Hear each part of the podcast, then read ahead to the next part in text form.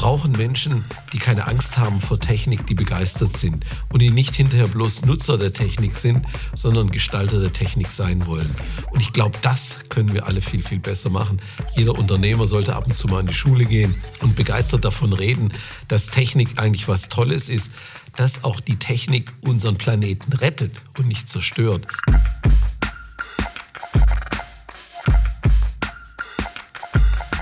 Herzlich willkommen zu einer neuen Folge Zukunftszeichen Podcast. Das Motto ermöglichen. Mein Name ist Stefan Lingner. Heute sind wir zu Gast bei Rainer Hunsdörfer, Vorstandsvorsitzender des Traditionsunternehmens Heidelberger Druckmaschinen. Mit ihm möchte ich über die Transformation der Unternehmung Heidelberg unterhalten, über das bedingungslose Zutrauen in die eigenen Fähigkeiten, Zukunftsmärkte, die Digitalisierung der Branche und was er von seinem ehemaligen Chef Berthold Leibinger bei Trumpf gelernt hat. Hallo Rainer, danke für die Einladung. Ja, Stefan, vielen Dank, dass ich hier äh, teilnehmen darf. Ich freue mich schon drauf. Klasse. Kannst du dich kurz unseren Hörern vorstellen und vielleicht ein bisschen was zu deinem Werdegang sagen? Gerne. Also mein Name ist Rainer Hunsdorfer, ich bin ähm, Vorstandsvorsitzender von der Heidelberg und ich habe mein ganzes Leben mehr oder weniger im Maschinenbau verbracht im Wesentlichen angefangen bei Trumpf, dort 17 Jahre verbracht, vom Projektingenieur bis zur Geschäftsleitung. Daher natürlich auch der Hinweis äh, Berthold Leibinger, von dem ich sehr viel gelernt habe. Dann war ich ähm, bei den Holzbearbeitungsmaschinen bei Weinig, dann war ich bei Scheffler, EBM Papst und jetzt eben hier bei Heidelberg immer hat mich das Thema Digitalisierung ein Stück weit vorangetrieben. Das fing schon bei Trumpf an mit der rechnergesteuerten Blechfabrik und ZIM, das damals äh, grandios gescheitert ist, weil es noch zu früh war. Aber wir haben es immer weitergetrieben und das war auch einer der Gründe, warum ich letztendlich bei Heidelberg gelandet bin. Ah ja, okay. Ich habe immer so eine Einstiegsfrage noch. Was ist Zukunft für dich? Zukunft ist für mich immer der Ausblick äh, in die Zukunft, wo äh, Dinge, die ich mir wünsche, die ich glaube, die ich umsetzen kann, passieren werden. Also dieses Selbstvertrauen hast du dir auf jeden Fall erarbeitet. Absolut. Mhm. Äh, ich glaube, wenn man nicht selbst an das, was man haben möchte, glaubt und mit Zuversicht vorantreibt, wird es auch nicht passieren. Also ein Ziel muss man sich vornehmen und muss es vielleicht auch aufschreiben und an die Wand hängen, jeden Tag sehen dann hat man gute Chance, dass es so oder zumindest so ähnlich kommt. Mhm, klasse.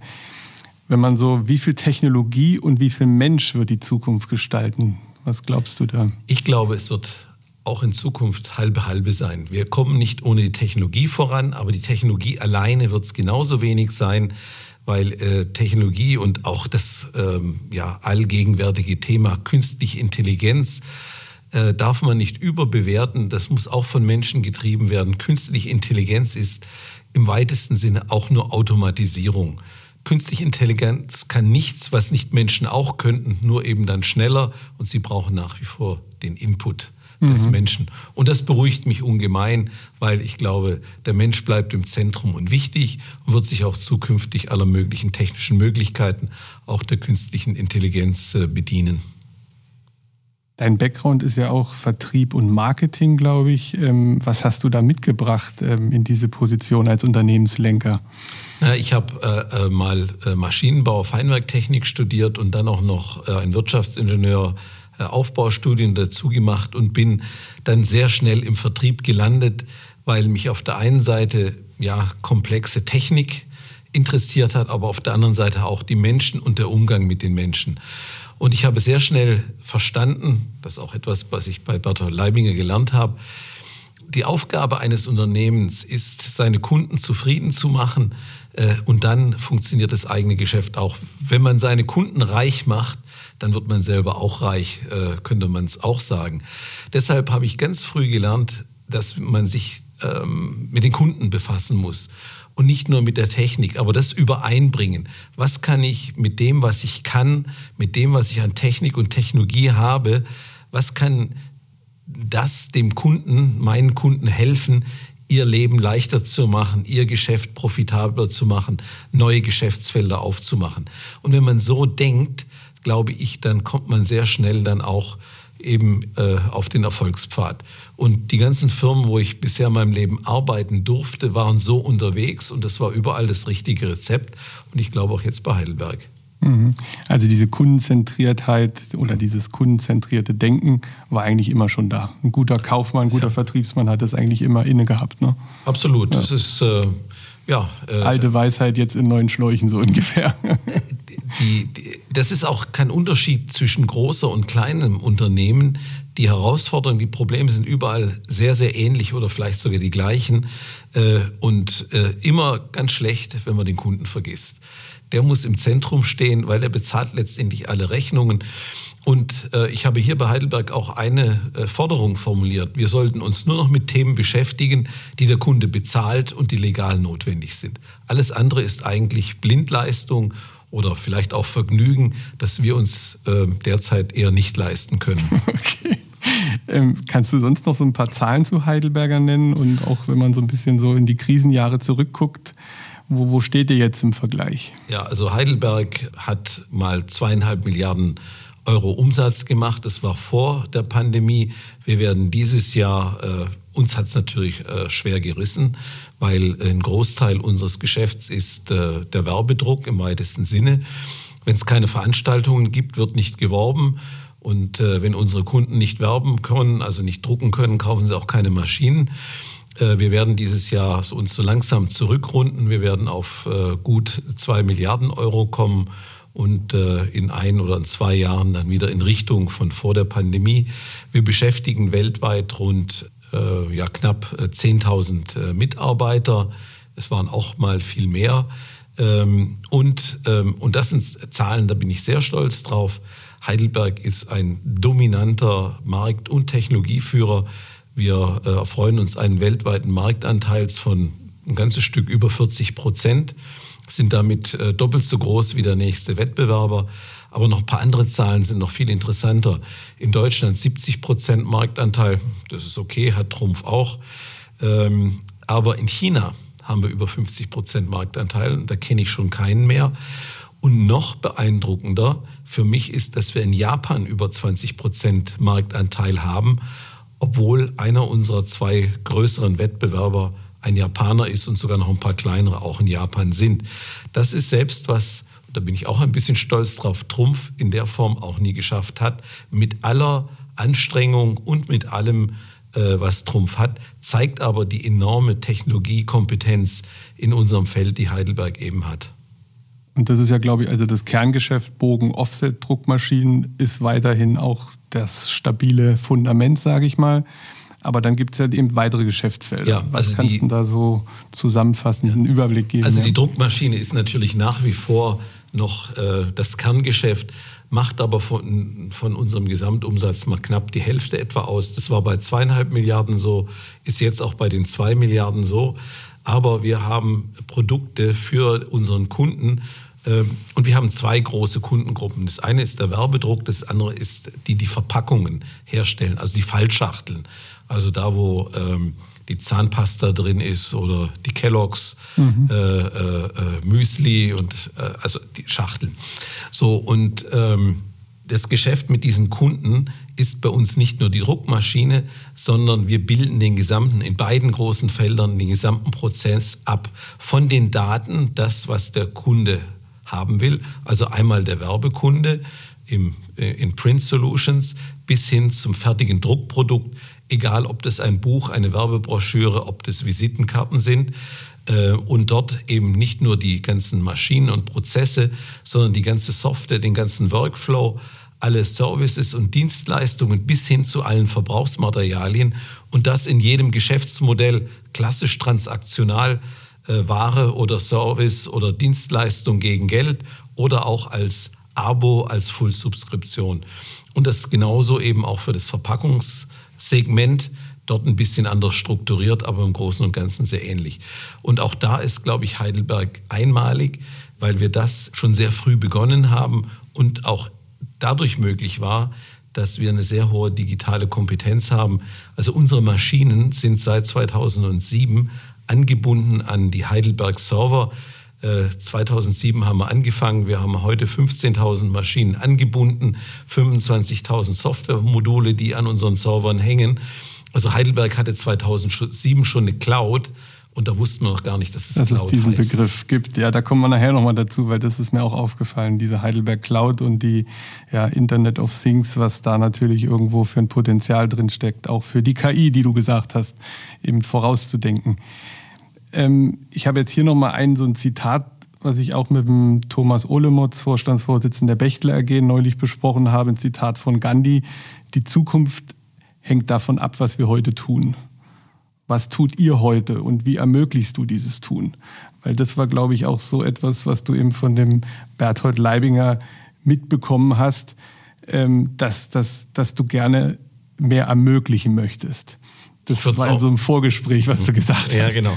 Also äh, ich, ich glaube, äh, was äh, Gandhi da sagt, ist völlig richtig. Man kann es auch andersrum sagen. Wenn ich immer das Gleiche tue, brauche ich mir nicht erwarten, dass was anderes rauskommt. Also wir werden Dinge anders tun müssen äh, und das ist erstmal mutig sein, neue Dinge wagen, auch auf die Gefahr hin, dass sie scheitern. Ähm, und das ist natürlich in so einer Konzernstruktur, wie es eine Firma wie Heidelberg hat, wahnsinnig schwierig, etwas zu wagen. Ähm, dort werden die Dinge sehr strukturiert abgearbeitet und nicht hemsärmlich mal mit kleinem Geld probiert und dann äh, mittelständisch dann so wie es wie, wie der Flow ist dann weiterentwickelt. Und wir haben das in letzter Zeit versucht, in einem oder anderen Ecke losgelöst von den Corporate Strukturen äh, im Kleinen zu beginnen. Wir haben zum Beispiel eine Plattform gebaut, Zeikio Plattformökonomie für die gesamte Druckindustrie und da steht auch nirgendwo Heidelberg dran. Die ist auch nicht hier in Wiesloch, sondern die Jungs sitzen in Mainz. Wir haben uns da in ein Startup eingekauft oder haben es gekauft und äh, fangen an, damit unsere Kunden zu beglücken. Wir lassen aber die Heidelberger nur von weitem zugucken, beziehungsweise äh, motivieren, dass unsere Heidelberg-Kunden da mitmachen. Wir sind auch dabei, das Thema E-Mobilität ähm, neu anzufangen. Und äh, äh, ich muss einfach auch sagen, die Leistung des Vorstands, dass E-Mobilität inzwischen ein sichtbares Geschäft geworden ist, dass äh, sich vom Vorjahr auf äh, das gerade abgelaufene Jahr mehr als verdoppelt hat, auf 20 Millionen und sich jetzt nochmal verdoppelt oder vielleicht noch viel mehr, ähm, dass es dieses Geschäft überhaupt gibt ist nicht die Leistung des Vorstands. Die Leistung des Vorstands war es alleine, es nicht zu verbieten und es zuzulassen. Dass da ein Pflänzchen entsteht, wo äh, hochmotivierte äh, Mitarbeiter sagen, wir können das, wir machen das, also gut, macht mal, entwickelt so ein Prototyp. Die waren dann sogar auf den Messen hier, um auszutasten, was dann die Kunden und die, also die potenziellen Endkunden, das ist ja auch ein B2C-Geschäft, völlig anders als was wir mhm. sonst machen, dazu sagen. Und siehe da, das Ergebnis war natürlich toll. Wir haben ein Produkt gemacht, wo alle Wettbewerber gesagt haben, das funktioniert nie, das, ist, das funktioniert nicht technisch und zugelassen kriegt das sowieso nicht, wird kein Mensch zertifizieren, weit gefehlt. Wir haben hier Benchmark gesetzt, wir haben es natürlich zertifiziert gekriegt und zwar ohne irgendwelche Schwierigkeiten. Und man sieht, was, wenn man die Menschen, die was können und was wollen, wenn man sie nur lässt und vielleicht ein kleines bisschen motiviert, was sie leisten können, mit den Fähigkeiten, die wir in-house bei Heidelberg haben, wenn wir dann plötzlich in einem Wachstumsmarkt sind, wie E-Mobilität ist, Drucken, Druckmaschinen ist kein Wachstumsmarkt. Da muss man um jede einzelne Maschine kämpfen, um jedes bisschen Marktanteil äh, gibt es blutige Nasen, wenn man nicht aufpasst. Äh, da zu wachsen ist enorm mühsam. Aber in einem Feld, das gerade entsteht mit den Fähigkeiten, da sieht man, was da passiert. Da sind die Wachstumsraten plötzlich 100 Prozent oder auch mehr und nicht 1,5 oder 2 Prozent, wo wir immer schon ganz glücklich sind mhm. in unserem Kerngeschäft, weil das schon heißt, wir haben irgendeinem Wettbewerber wieder ein Stückchen vom Geschäft abnehmen können. Mhm. Ich würde jetzt noch mal gerne auf das ganze Thema Produkte, Services, verändertes Geschäftsmodell schauen. Und da habe ich mir in der Vorbereitung sind mir vor allen Dingen so drei innovative Veränderungen aufgefallen. Einmal war es dieses Pay-per-Use, das grundsätzliche Geschäftsmodell Innovation, dass ich Bezahlen nach Benutzung bei euch schon wirklich als Marktangebot gefunden habe. Dann das digitale Kundenportal, Heidelberger Assistant äh, oder der Assistent der Digitale. Ähm, und dann natürlich auch, was du schon angedeutet hast, diese künstliche Intelligenz und die, die Speedmaster, äh, die Heidelberger Cloud. Und wenn wir die einzelnen Punkte vielleicht nochmal jetzt durchgehen, wie kam es zu diesem, ähm, ja wirklich aus meiner Sicht, ja, revolutionären Denken, dass ich wirklich die Hardware eigentlich, ja, verließ ich die in eurem Modell oder ähm, ähm, betreibt ihr Maschinen selber und ich kaufe wirklich nur das Endprodukt oder, oder wie weit kann das gehen, dieses ähm, Print-Side-Contracts, wie ihr es, glaube ich, nennt? Also wir haben da einen ganzen Blumenstrauß von Varianten, okay. Okay, weil, okay. weil wir das natürlich jedem Kunden passend machen. Aber ich beschreibe mal das Extrembeispiel, mhm. das übrigens nur deshalb sinnvoll möglich ist, weil wir eben die Maschinen angebunden haben, weil wir von den Maschinen ganz viele Daten bekommen. Also wir wissen, also wir bekommen von den Maschinen, von einer Maschine rund vier Milliarden Datensätze pro Jahr von einer. Ähm, okay. Ja gut, es sind 3000 Sensoren mhm, in der Maschine, die liefern mhm. uns alle möglichen Zustandsdaten.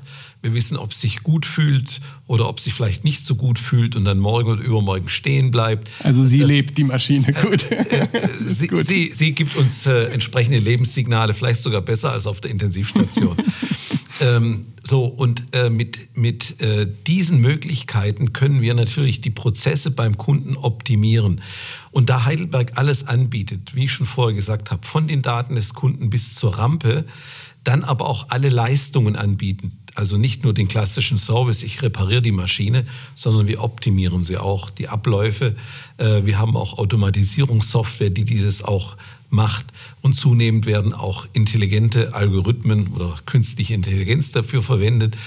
Und dann, dass wir äh, eben auch enormes Applikationswissen uns einmal haben und dieses auch noch verfeinern durch diese Daten, können wir dem Kunden äh, einen Weg bieten, die Maschine optimaler zu betreiben, die Nutzung zu erhöhen, die Rüstzeiten zu reduzieren, die Makulatur, also wenn ich einen neuen Druckjob anfange, dann braucht es immer ein paar Bögen, bis der so schön ist, wie wir das wollen. Was dazwischen drin ist, nennt man Makulatur. Mhm. Also die Makulatur reduzieren, also die Profitabilität des Kunden erhöhen, indem die Maschine produktiver wird. So, und das ist die Idee, dass wir mit unseren Fähigkeiten und durch die Digitalisierung ist es skalierbar weil wir jetzt nicht hinrennen müssen und den Kunden betreuen. Wir sehen auch so aus der Ferne, was er tut und können ihn ständig unterstützen. Die Software, die er äh, kriegt bei unseren Print-Side-Contracts und auch bei unseren Softwareverträgen, ist heute schon zur Hälfte Software as a Service, wo er nur die Nutzung bezahlt oder eben die gesamte Maschine, einschließlich aller Services.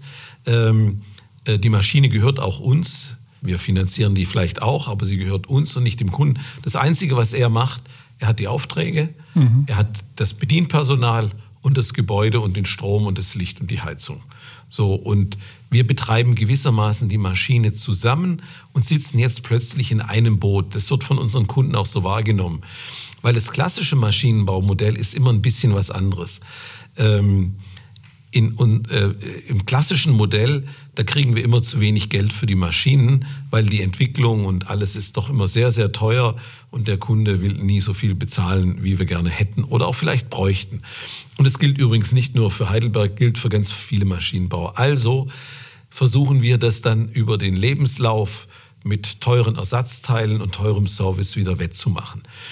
Und dann nach fünf, sieben, acht, zehn Jahren, je nachdem in welchem Land und welche Art von Kunde, kauft er sich eine neue Maschine. So, und jetzt ist er erstmal beleidigt und sagt, ihr habt mich jetzt zehn Jahre lang über den Tisch gezogen, jetzt will ich noch einen besseren Preis. Also ein Teufelskreis, aus dem man nicht richtig rauskommt. Und was müssen wir machen? Wir müssen die Ersatzteile noch teurer verkaufen, den Service noch teurer verkaufen, damit wir zum Schluss einigermaßen über die Runden kommen. Wenn ich jetzt ein solches Abo-Modell oder Subskriptionsmodell habe, dann habe ich jetzt plötzlich gleichgeschaltetes Interesse, weil ich verdiene dann mehr Geld, wenn er mehr druckt. Also habe ich höchstes Interesse, dass er die Maschinen maximal nutzen kann, die höchste Nutzung kriegt, weil ich kriege in jedem Bogen auch einen kleinen Beitrag für die Maschine. Und wenn die Maschine top performt, äh, und da hängen natürlich viele Dinge dran, der Service, aber auch der Preis der Ersatzteile fließt ja dann damit ein, die bezahle ich jetzt und nicht mehr der Kunde, weil er bezahlt hinten nur noch das Ergebnis, äh, haben wir natürlich Interesse, es möglichst effizient zu betreiben. Wenn die Maschine mal dann doch steht, trotz aller KI und vorausschauenden Blickes, dann tut es Heidelberg genauso weh wie, wie dem Kunden. Und deshalb sagen auch die Kunden, das ist schön, jetzt habt ihr endlich mal genau das gleiche Interesse wie wir. Äh, und wir haben schon eine ganze Anzahl von diesen Verträgen seit, einem Jahr, seit ein, zwei, drei Jahren laufen. Und sie funktionieren hervorragend für die Kunden, die mitmachen. Und sie funktionieren auch für Heidelberg besser, weil es ein kontinuierliches Geschäft ist. Und ich ähm, könnte mir gut vorstellen, dass sicher nicht für alle Kunden, wir haben auch große Kunden, multinationale Konzerne, die brauchen uns nicht dafür. Die wollen immer noch eine Maschine möglichst kostengünstig kaufen und die Ersatzteile billig. Äh, die werden eher nicht auf diese Geschäftsmodelle gehen. Aber die mittelständischen äh, Kunden sind ähm, alle dafür und die meisten geeignet. Wichtig allerdings ist, wir gucken uns die Kunden genau an, die wir haben wollen weil es müssen Kunden sein, die was mit dieser zusätzlich gewonnenen Kapazität anfangen können. Aber seit wann macht ihr das? Seit 2018? Ist das richtig? Ja, ungefähr seit so, 2018 ja. haben wir langsam mhm. angefangen, hat sich jetzt ein bisschen äh, eingebremst durch die Pandemie.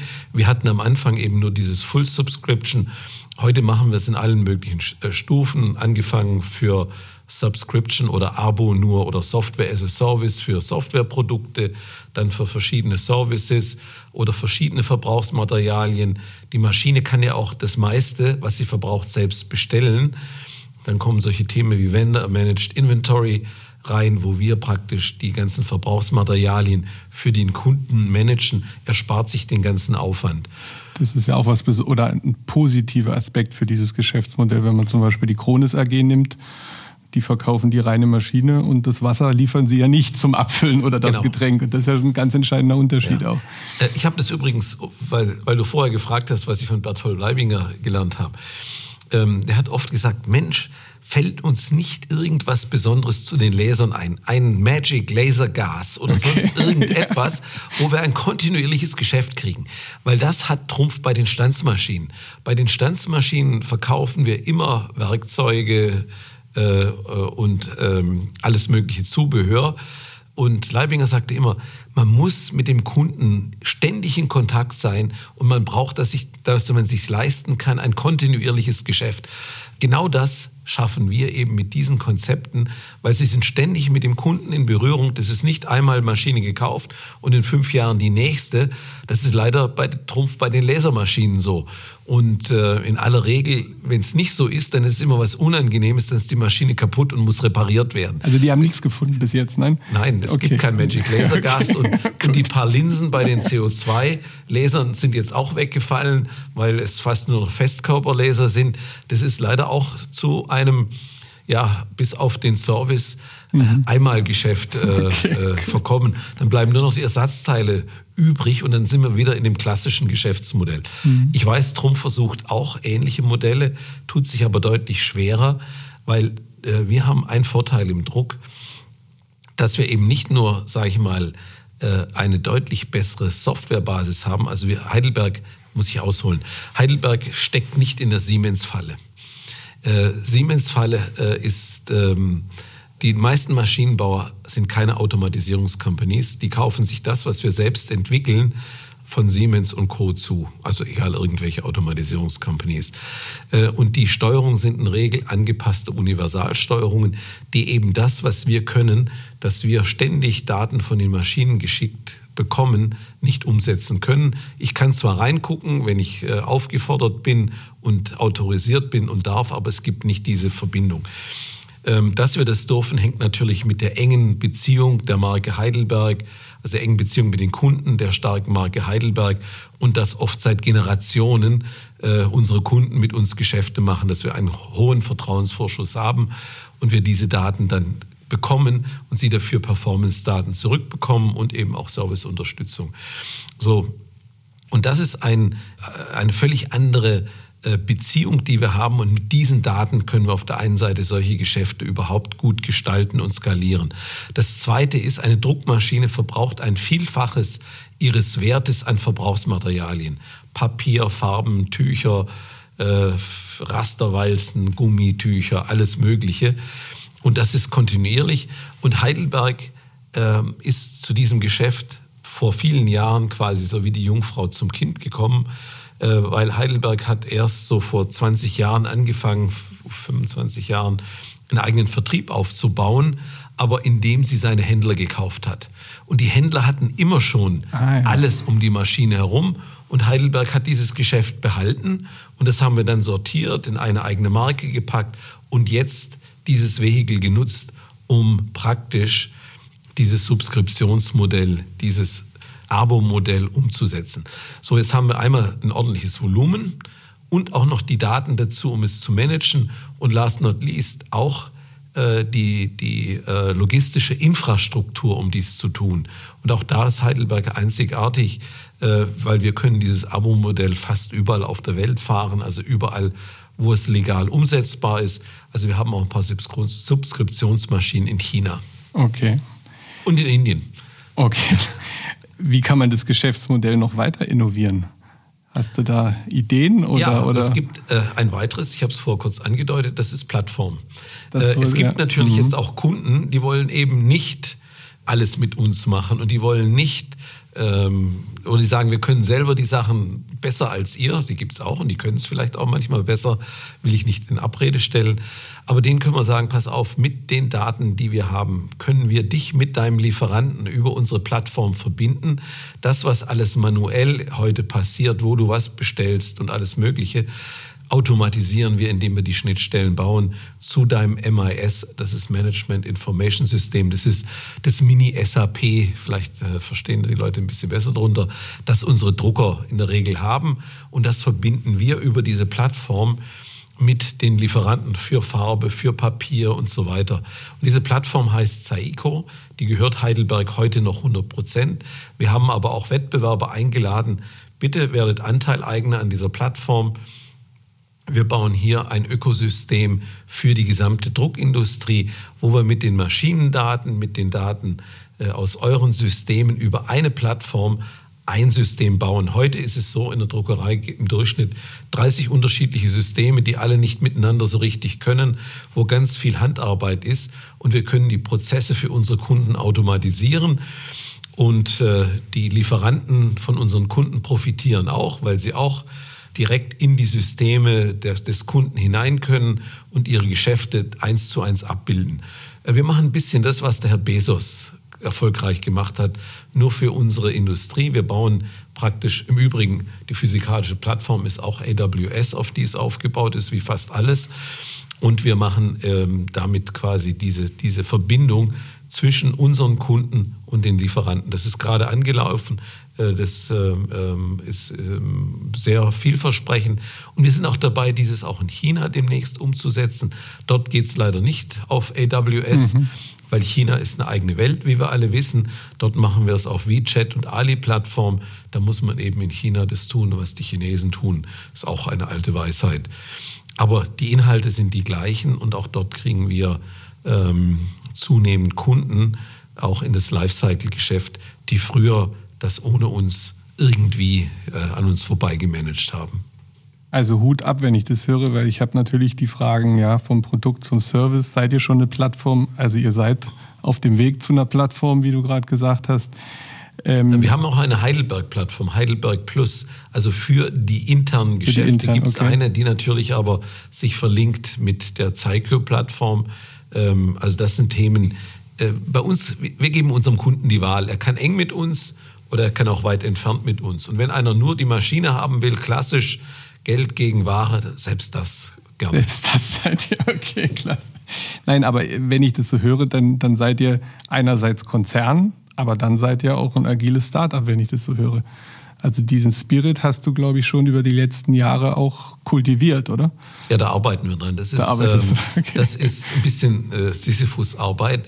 Äh, wenn man immer denkt, man ist oben, dann kommt was dazwischen, man fängt wieder unten an. Aber ich glaube, das ist auch ganz wichtig, da nie den Mut zu verlieren, sondern immer weitermachen und es äh, dranbleiben.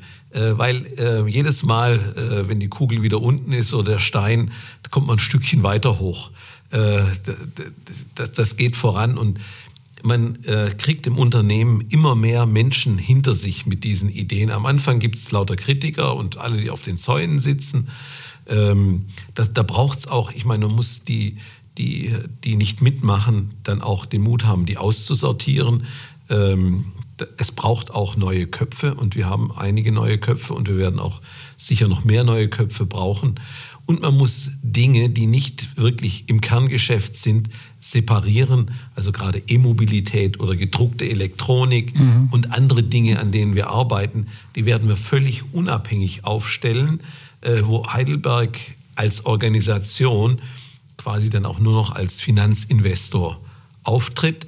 Äh, das heißt nicht, dass wir uns gegenseitig Leistungen dann verkaufen können, aber dann wie einem Dritten.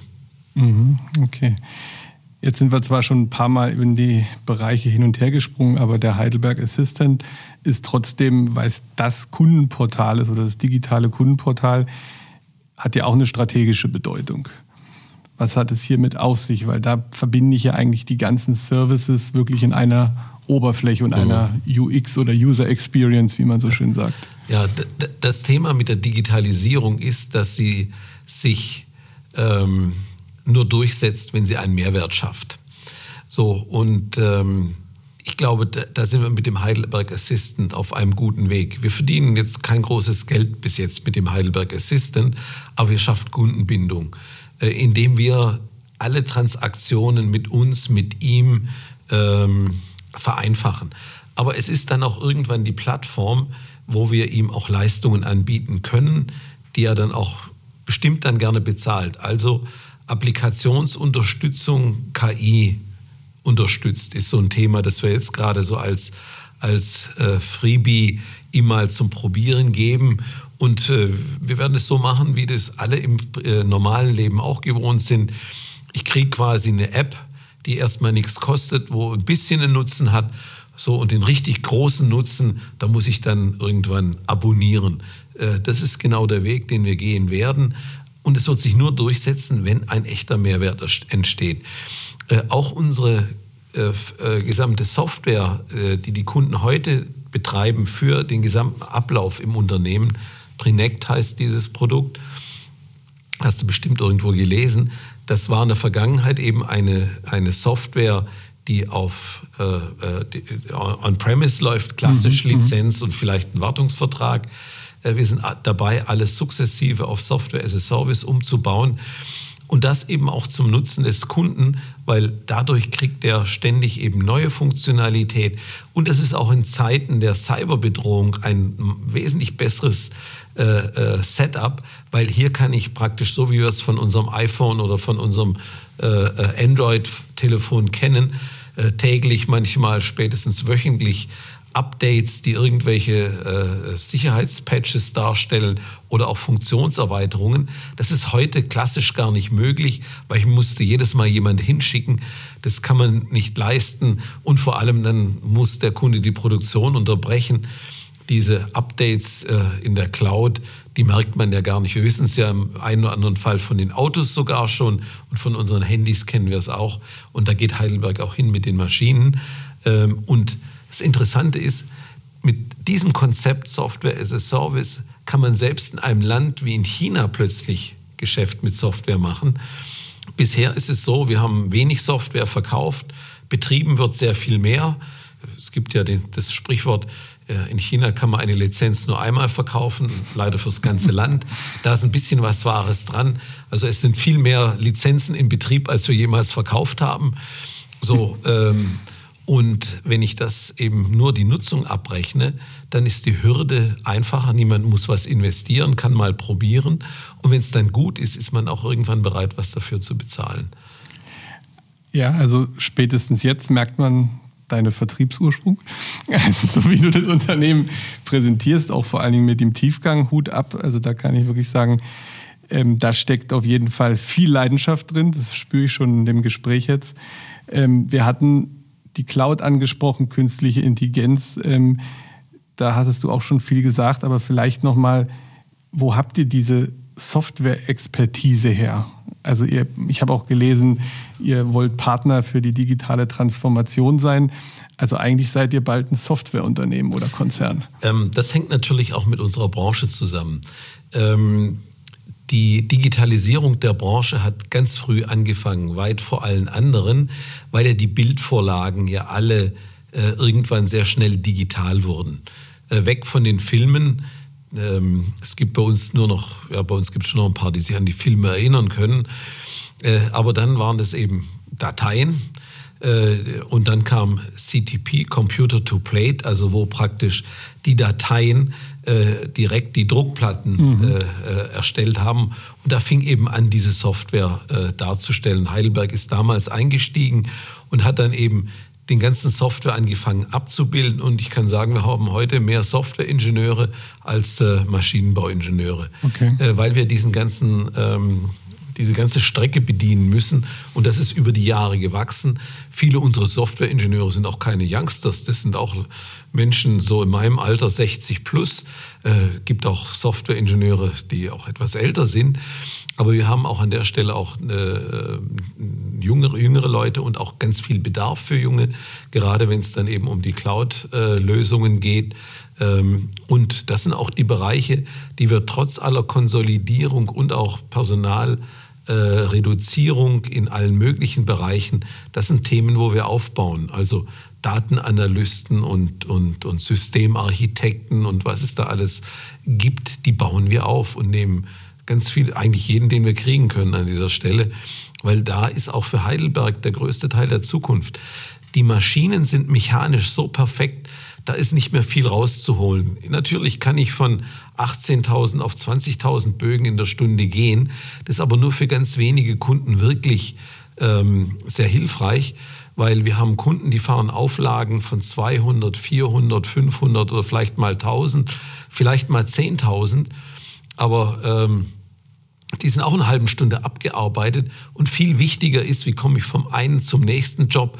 Und da hat unsere Company einen Riesensprung gemacht mit äh, einer Philosophie, die heißt nicht, äh, wie man sich denkt, äh, Push to Start. Nein, wir haben sie genannt Push to Stop. Okay. Das ist, der Gedanke ist ganz einfach.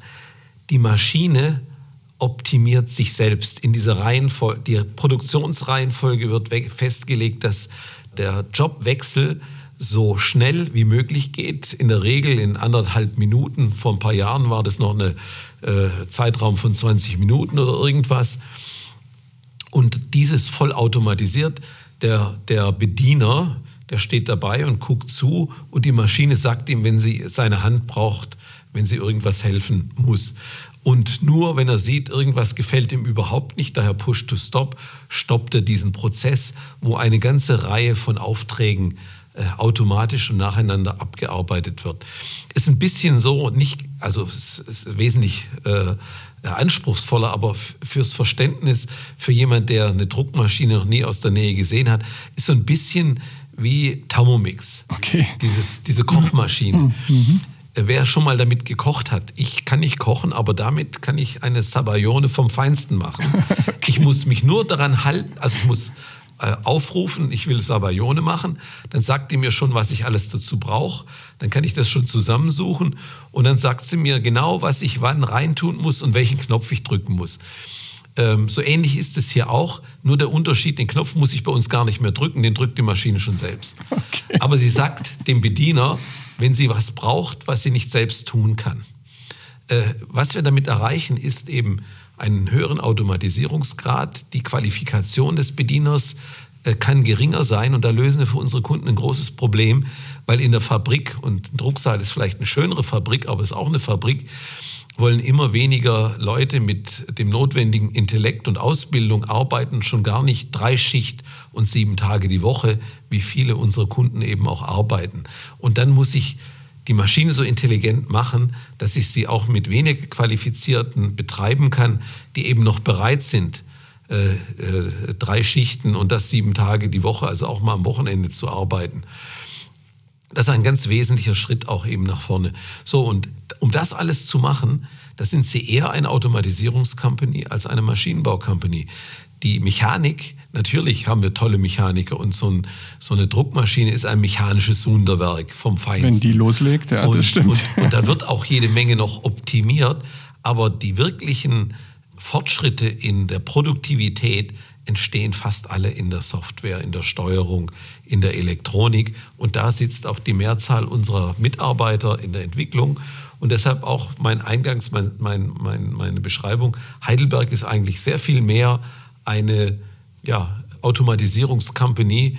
Also bestimmt ein Drittel unseres Umsatzes könnte man unter Automatisierung zusammenfassen, der natürlich zum größten Teil in die Druckmaschine geht. Wo, habe ich mir hier noch aufgeschrieben, entstehen neue Ideen oder solche Ideen? Habt ihr da einen Digital-Hub oder ist es wirklich aus dem Kerngeschäft heraus oder, oder befeuert ihr das mit einem bestimmten Team von außen? Es sind ganz viele, es gibt da ganz viele Quellen. Ähm, also einmal bin ich ein Treiber davon. Ähm, einer der Gründe, warum ich überhaupt zu Heidelberg gekommen bin, ich wollte eigentlich äh, gar nicht mehr in das Hamsterrad. Äh, aber erstens mal, wie ich gefragt wurde, ob ich nicht äh, CEO von Heidelberg werden wollte. Heidelberg ist für einen Maschinenbauer, auch wenn er bei Trumpf war, immer noch eine der, der Maschinenbau-Ikonen. Mhm. Und äh, da äh, Chef sein zu dürfen, ist schon eine Ehre. Und vor allem dann noch, wenn die Company seit Jahren in Schwierigkeiten ist und man äh, vielleicht die Chance hat, das zu ändern. Das war natürlich eine wesentliche Motivation, aber nicht die einzige. Eine ganz andere war, ich habe mich mein Leben lang mal mehr, mal weniger mit Digitalisierung befasst. Ganz am Anfang bei Trumpf ähm, mit, wie ich schon sagte, der ähm, rechnergesteuerten Blechfabrik, der Vision, dass wir das alles automatisieren können.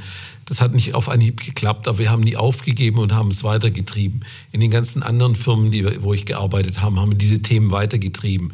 Und irgendwann äh, wurde dann mal glorreich Industrie 4.0 aus der Taufe gehoben, was in den meisten Fällen nicht Industrie 4.0 ist, weil es keine neuen Geschäftsmodelle sind, sondern eben nur die Automatisierung. Also das, was oft beschrieben wird, Kunde platziert einen Auftrag, wir lösen den Auftrag automatisch auf per EDI, verteilen die auf interne und externe Lieferanten, alles läuft automatisch. Das ist was, was es seit 20 Jahren gibt und das ist Automatisierung, hat mit Industrie 4.0 nichts zu tun, wurde aber von vielen beschrieben.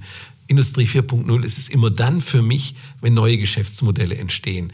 Und leider muss ich sagen, auch bei EBM Papst meiner letzten Stelle, wir haben es nicht so richtig geschafft, neue Geschäftsmodelle zu äh, bauen. Wir haben es versucht, äh, sind, äh, oder EBM Papst ist auch heute unterwegs, so langsam in die Richtung zu kommen, noch weit weg. Aber Heidelberg habe ich die die Chance gesehen, mit diesem äh, Fundus an Digitalisierung, mit der Anbindung äh, von Maschinen äh, auf einem extrem hohen Niveau, das lässt neue Geschäftsmodelle zu. Und das ist eben Subskription, wo ich jetzt plötzlich mit Hilfe der Daten was machen kann, was vorher undenkbar war. Ein, ein Subskriptionsmodell auf skalierbar können Sie ohne Daten nicht, kann man ohne Daten nicht machen. Da musst du dann Leute hinschicken und es wird unbezahlbar und teuer, macht keinen Sinn. Wenn ich aber das datenoptimiert fahren kann, die Nachbestellungen, alles eben automatisch funktioniert, ist es skalierbar. Und das war für mich die Motivation, hierher zu gehen. Und jetzt äh, sind wir immer noch dabei, in verschiedenen Gremien, in Thinktanks. Wir tauschen uns mit ganz vielen Leuten aus. Wir spiegeln auch. Wir schauen auch über den Zaun, gucken auch in B2C, äh, wer macht wo was, was passt für uns. Und wir probieren einfach auch mal was äh, und trauen uns und äh, reden mit ganz vielen Leuten. Und dann probieren wir es im Kleinen oder lassen auch U-Boote zu, wo jemand mhm. einfach was probieren darf, ohne dass wir es gleich einstellen. Wie beispielsweise E-Mobilität. Hat jetzt direkt noch nicht was mit. Ähm, mit, mit jetzt der Industrie 4.0 zu tun. Aber es ähm, ist ein Corporate Startup geworden auf jeden genau. Fall. Genau. Mhm. und wir werden glaub, hoffentlich noch viele davon haben. Äh, die Idee ist, äh, wir, wir ähm, äh, äh, unterstützen sogar ein paar Start-ups ähm, finanziell, wo wir im Moment noch nicht mal ein Stake drin haben. Mhm. Ehemalige Mitarbeiter, die was gründen. Ähm, da bin ich auch immer offenen Ohrs und äh, beteilige mich auch mit ja, kleinem Geld dabei. Mal sehen, was draus wird. Okay. Also gibt es ein nächstes U-Boot, was du schon erwähnen möchtest? Naja, ähm, die Plattform sicherlich? Die, die Plattform ist schon mehr als ein U-Boot. Das ist schon sichtbar. Das U-Boot ist schon aufgetaucht. Okay, Jetzt müssen wir gucken, ob es auch Fahrt gewinnen kann. Ähm, dann äh, ein weiteres ähm, äh, ja, U-Boot ist es vielleicht, das wird ein Riesen-U-Boot. Aber wenn man den Gedanken, den ich vorher mal formuliert habe, dass Heidelberg eine Automatisierungscompany ist, äh, da, und wir mit einem klitzekleinen Teil dieser Automatisierungskompetenz äh, in einem Wachstumsfeld plötzlich gigantisch am Wachstum teilnehmen können und was bewegen können, äh, was wir mit allen Anstrengungen in einem schrumpfen oder stagnierenden Markt nicht hinkriegen, das macht Mut und ist ein Stück weit Blueprint zu sagen, was von unseren tollen Fähigkeiten passt auf welche Wachstumsendmärkte. Und da sind wir bei ganz Unternehmensberater teilweise schon dann wahrscheinlich oder Prozessberater. Ja, ja, ja, Also wir reden mit ganz vielen Leuten. Wir cool. sind auch dabei, mhm. selbst zu überlegen, was können wir gut, was glauben wir nur, dass wir gut können, was von Endmarkt passt dazu. Äh, ich glaube, ähm, wir können in den nächsten Monaten, im nächsten Jahr sicher noch mal das eine oder andere äh, U-Boot äh, zünden und vielleicht sogar das eine oder andere recht zügig auftauchen lassen. Klasse. Ziel ist, Heidelberg wieder in ein wirklich solides, nachhaltiges Wachstum zu bringen. Ich komme halt von Unternehmen. Das war bei äh, äh, Trumpf so und ist heute noch so. Das war bei Scheffler so, das bei IBM Papst so, war sogar bei Weinig so, zumindest nachdem ich wieder da war. 10% Wachstum ist eine gesunde Größe, die man gut stemmen kann, die Spaß macht. Da sind wir in den letzten Jahren ja Lichtjahre weg gewesen davon und wir werden es auch im Kerngeschäft nicht hinkriegen, deshalb brauchen wir neue. Äh, und das können wir mit den Fähigkeiten zu schaffen. Aber das wird dann eine andere Company. Das wird dann ein Technologieunternehmen, das mit den Fähigkeiten, die es hat, eben im Bereich der, der Automatisierung, nenne ich es mal, äh, verschiedene Geschäfte betreiben kann, die neues Kerngeschäft werden und das alte Kerngeschäft werden wir natürlich selbstverständlich weiter betreiben. Das wird noch viele, viele Jahre dominant das Größte bleiben. Dann sind wir also eine Tech-Company, die unter anderem die besten Druckmaschinen der Welt baut. Das, das ist, so eine schöne Vision. Vision 2030, ja. Genau. Also du machst mir das Gespräch wirklich super einfach, weil teilweise das sind so Fragen, die ich noch hatte. Wie ist deine Vision 2030? Also ich habe jetzt wirklich, ich denke, die Hörer auch schon ein richtig schönes Gesamtbild und auch vor allen Dingen die Visionskraft, die du mit einbringst. Ähm, Heidelberger Druckmaschinen war für mich wirklich immer auch ein Unternehmen, ja, wo, wo Strahlkraft hatte. Und dann war es für mich sehr lange ruhig, aber ich habe es jetzt auch nicht verfolgt direkt. Mhm. Und wenn ich jetzt mit dir rede, dann merke ich richtig, was auch die Power in der deutschen Industrie oder was drinsteckt in der deutschen Industrie oder im Mittelstand oder in den Konzernen, wenn ich so eine Denke an den Tag lege. Und das würde ich mir wirklich, also da würde ich dich am liebsten auf jede Bühne schicken, dass du diese Story erzählst, weil ich glaube, da können unheimlich viele Mittelständler was lernen. Und auch vielleicht muss man erst mit dem Rücken an der Wand stehen, ich weiß es nicht, dass man diese Energie aufbringt. Oder was hast du da vielleicht für einen Tipp, wie man das auch anders schafft, dass man nicht erst ganz hinten steht und nicht mehr anders kann vielleicht? Ja, also ich hätte mir auch gewünscht, äh, das, was wir jetzt tun, vor 10 oder für 15 Jahre tun zu dürfen, weil ähm, solange man noch finanziell stark ist, dann gehen solche Sachen einfacher. Wir müssen teilweise mit minimal finanzieller Ausstattung neue Dinge angehen. Was übrigens so ein bisschen zu dem passt, was ein Bertolt Leibinger immer gesagt hat. Wenn man eine neue Idee hat, dann hat man immer das halbe Budget gekriegt und gleich die Ermahnung, wir sind kein Siemens ähm, gucken wir mal, wir machen lieber kleine Schritte und verdienen von Anfang an Geld damit. Das war immer so der ja, fast väterliche Rat, den man da mitbekommen hat. Ähm, und der ist nicht so schlecht. Äh, das Großkotzige, wie wir teilweise drangegangen sind, auch bei Heidelberg, wo wir ähm, ohne zu wissen, dass es wirklich fliegt, viel Geld investiert hat, äh, haben, hat äh, von dem reichen, aus dem reichen Heidelberg in den letzten Jahren ein armes Heidelberg gemacht. Und äh, wir müssen uns da erst wieder zurückrunden und wieder reich werden. Äh, und das kriegt man eben nur eben durch Innovation und neue Geschäfte. Ich glaube aber, äh, und das möchte ich auch sagen, Stefan, ich glaube, wir brauchen gar nicht so pessimistisch in die Zukunft gucken. Ähm, das, was immer alle sagen, die Chinesen werden uns äh, über den Tisch ziehen und uns äh, den Rang ablaufen. Ich glaube, ich bin fest überzeugt, Deutschland ist viel stärker und viel innovativer, als wir uns selbst immer einreden wir können Dinge, und ich meine, man muss einfach auch mal realistisch sehen. Äh, äh, die Chinesen haben uns gerade als Exportweltmeister äh, überholt. Aber das ist auch in Ordnung. Ich meine, China sind 1,4 Milliarden Menschen und es ist eine Industrie und wir sind mal gerade 80 Millionen es geht nicht auf Dauer, dass der Schwanz mit dem Hund wackelt. Wir müssen einfach unseren Platz in dieser Welt finden und ich glaube, den haben wir auch. Den müssen wir bloß dann eben auch verteidigen. Und wir haben noch so ein nettes Beispiel in Europa das ich immer wieder als Beispiel sehe. Die Schweden, denen geht es doch eigentlich richtig gut. Die haben sich in verschiedenen Ecken wunderbar aufgestellt. Die haben einen Lebensstandard, der ist mindestens so gut wie unser, wahrscheinlich einen Ticken besser. Äh, die haben weniger Sorgen als wir, die haben sich mit Europa arrangiert und haben sich ihre Elemente dort rausgeschnitten und leben wunderbar in dieser Welt. Und ich glaube, das gilt für Deutschland und es gilt auch für Europa, wenn wir es auf die Welt betrachten. Wenn wir die Felder, wo wir können nicht überall gut sein, wenn wir die Felder beackern, wo wir was können. Und das ist an der Schnittstelle der Digitalisierung, also B2C, liegt uns nicht, hat uns noch nie gelegen. Ich meine, die ganzen großen Brands sind woanders.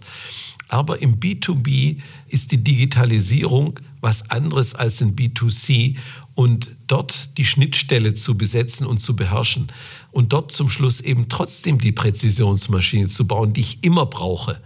Weil den virtuellen Apfel kann ich nicht essen und das virtuelle Auto kann ich nicht fahren. Ich brauche zum Schluss ein reales und die Umsetzung, ich glaube, da kann Deutschland und die deutsche Industrie ganz viel.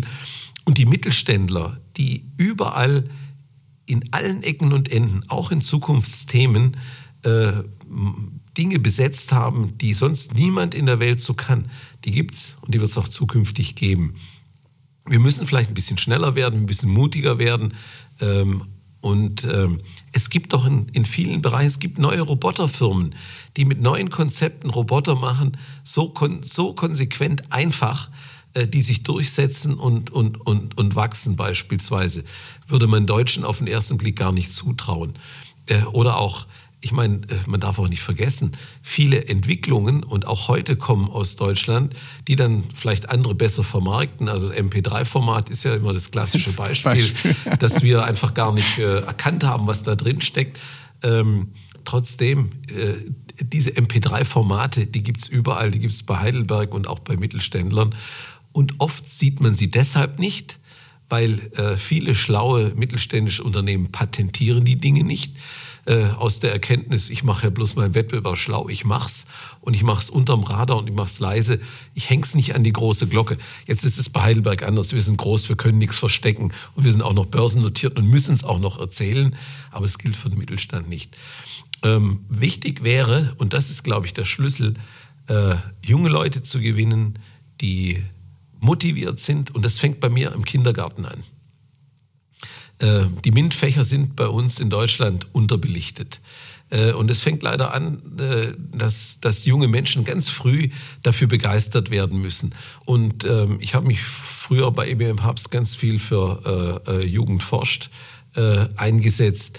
Da müssen wir einfach viel mehr machen, weil wir brauchen Menschen, die keine Angst haben vor Technik, die begeistert sind und die nicht hinterher bloß Nutzer der Technik sind, sondern Gestalter der Technik sein wollen. Und ich glaube, das können wir alle viel, viel besser machen. Jeder Unternehmer sollte ab und zu mal in die Schule gehen und begeistert davon reden, dass Technik eigentlich was Tolles ist, dass auch die Technik unseren Planeten rettet und nicht zerstört, sondern wir werden die Technik und den Grips, den wir haben, einsetzen müssen. Und ich glaube, da müssen wir als Unternehmer, egal ob groß oder klein, noch viel, viel mehr tun. Und das ist übrigens ein weiteres Projekt, das mir sehr am Herzen liegt. Wir haben das Thema ESG bei uns äh, neu aufgestellt, neu aufgezogen. Ähm, Heidelberg hat immer schon ganz tolle Sachen gemacht in Environment und wir machen Sachen, da weiß nur keiner davon. Es ist auch nicht hinreichend koordiniert und das haben wir uns vorgenommen. Wir koordinieren es, wir werden ganz klare, auch äh, quantitative Ziele formulieren, wie wir uns weiterentwickeln, weil ich glaube, ich bin da fest überzeugt, das ist ein Thema, das auch den Fortschritt anschiebt und das vor allem die Profitabilität des Unternehmens äh, äh sichert. Wir machen ESG und äh, Environment nicht, weil wir bessere Menschen sind und, und besonders grün, sondern weil wir einfach überzeugt bin, ich persönlich, dass Nachhaltigkeit nicht nur äh, sinnvoll ist für die Ökologie, sondern genauso für die Ökonomie. Wenn ich mit Ressourcen sparsam umgehe, tut es auch dem Geldbeutel gut. Und wenn ich mich dadurch äh, äh, weiterbringe, dann äh, ist es irgendwann auch ein USP. Damit kann man dann hinterher auch Geld verdienen, weil unsere Kunden kommen zunehmend unter Druck von ihren Kunden mhm. eben auch diese Dinge umzusetzen. Und wenn ich ihnen Lösung bieten kann, meinen lieben Kunden, ja, dann habe ich gegenüber dem normalen Maschinenbau schon mal einen Riesenvorteil und ein neues Geschäftsmodell. Das war jetzt fast schon das beste Schlusswort, was ich jemals hatte. Ich würde trotzdem noch mal gerne ein paar persönliche Fragen stellen. Weil, Bitte, nein, Stefan, weil, nein, nein, Rainer, weil, weil es wirklich inspiriert, wie du redest und das muss ich einfach zurückgeben. Ähm, ich könnte jetzt wirklich noch eine Stunde zuhören. Ich glaube, wir sind jetzt schon gut bei einer Stunde. Ähm, von daher knacken wir heute den Rekord. Ähm, aber es lohnt sich auf jeden Fall. Du hast mal auch im Vorgespräch kurz erwähnt, dass man nicht öfters fragt, wie man Karriere macht. Und dann hast du eine spannende Antwort gegeben. Ja, ähm, ich glaube, Personalberater werden was anderes behaupten. Aber meine Lebenserfahrung ist ein bisschen eine andere. Ich glaube, Karriere kann man nicht planen und sollte man nicht planen. Und das sage ich auch allen äh, jungen Menschen, die mich danach fragen. Und äh, so aus, ich habe ja auch ein paar Kinder und die haben Freunde und äh, mit denen haben wir immer ganz viel darüber geredet, äh, wie sie ihre Zukunft gestalten sollten. Und mein Rat war immer, ähm, zwingt euch nicht etwas zu machen, was irgendein Karriereberater euch erzählt oder was irgendwelche Branchen oder sowas vorgaukeln. Überlegt, was euch Spaß macht, was ihr den ganzen Tag machen könnt und Freude daran haben könnt. Dass ihr jeden Tag zur Arbeit gehen könnt, nicht weil ihr müsst, sondern weil ihr wollt. Und ich habe nichts anderes gemacht. Ich habe mir das rausgesucht, äh, was mir Spaß gemacht hat. Ich habe auch immer wenn, und es gibt im Job immer Dinge, die einem keinen Spaß machen, die habe ich dann auch versucht, möglichst schnell zu delegieren, andere machen zu lassen. Äh, und auch das geht und mich immer um das gekündigt, gekümmert, was mir Spaß gemacht hat. Und dann ist es eine ganz einfache Geschichte. Wenn man was gerne macht, macht man es gut. Wenn man es gut macht, dann ähm, merkt es auch in aller Regel irgendjemand. Und wenn ich dann noch zum richtigen Zeitpunkt am richtigen Ort bin und dann noch ein Stück flexibel bin, dass ich nicht lang rumzicke und sage, ja, ich kann nicht, ich muss nicht, ich will, äh, dann mache ich auch Karriere. Also ich wurde bei Trumpf mal gefragt, ich war vier Jahre da und war eigentlich schon so ein bisschen gelangweilt mit dem, was ich gemacht hatte, die letzten fünf Jahre, vier Jahre ob ich nach Amerika gehen möchte. Da wäre jetzt ganz plötzlich eine Vakanz entstanden und dort äh, Geschäftsführer Vertrieb zu werden. Ich habe dem, dem Bertolt Leibinger an dem Abend noch gesagt, ich mache das. Ich muss allerdings zu Hause noch ein paar Sachen klären, aber kriege ich schon hin. Ähm, dazu muss man sagen, ich hatte gerade angefangen, ein Haus zu bauen. Äh, da, die Bodenplatte war gerade gegossen und äh, ähm, Bisschen äh, was zu klären. Da gab es ein bisschen was zu klären. Äh, ich habe da mit meinem Schwiegervater, der äh, mir damals, das, der hat uns das Grundstück geschenkt, da habe ich gesagt, pass auf, äh, der hieß auch, der hieß Albert. Ich sage, Albert, ich muss das machen. Das ist die Chance meines Lebens. Ich wollte immer schon nach Amerika, jetzt, jetzt darf ich. Ähm, und im Übrigen, das ist es war halt ein Schwabe, der dann auch sagte, ja, okay, lohnt sich's auch? Ja, es lohnt sich auch finanziell. Also haben wir gesagt, wir, wir bauen jetzt den Rohbau fertig. Ich habe mir dann noch schnell einen guten Bauleiter gesucht.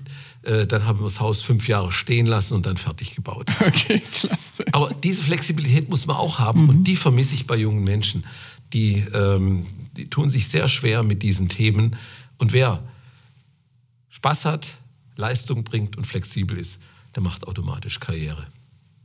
Gut, das ist jetzt nochmal als ganz wichtiger Tipp für dich nochmal. Gibt es da ein persönliches Zukunftsprojekt in den nächsten Jahren? Naja, ähm, ich komme so langsam äh, so ans Ende meiner ähm, äh, Karriere. Äh, Karriere. ähm, äh, allerdings, ich glaube nicht, dass ich aufhören kann und werde, Dinge zu gestalten. Also ähm, irgendwo äh, macht es sehr Spaß, mit jungen Menschen zu arbeiten, quasi auch als Business Angel ähm, zu agieren und äh, Startups zu helfen, weiterzukommen, ist zum Beispiel sowas, was mir Spaß macht. Oder auch dann nicht mehr im Hamsterrad, aber quasi unterstützend äh, Firmen, die in einer Transformation sind, wie Heidelberg. Das sind Sachen, die mir nach wie vor Spaß machen und von denen ich mit Sicherheit nicht ablassen kann. Oder vielleicht auch mal wieder, vielleicht auch mal einen eigenen Start-up zu gründen.